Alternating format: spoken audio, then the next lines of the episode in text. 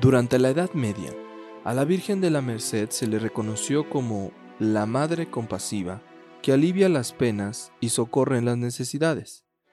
Es también conocida como Madre de la Misericordia que dispensa favores a la feligresía. Pedro Nolasco y Jaime I de Aragón fundaron en 1235 una nueva orden en Barcelona llamada Orden de la Beata María Virgen de las Mercedes para la redención de los cautivos. El contexto era la proximidad de España a África, donde los turcos y sarracenos tenían cautivos a numerosos cristianos.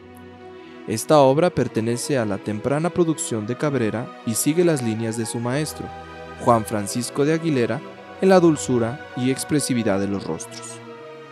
Estás viendo una obra de Miguel Cabrera, San Miguel Tlalistac, Antequera, Oaxaca, Nueva España, 1695.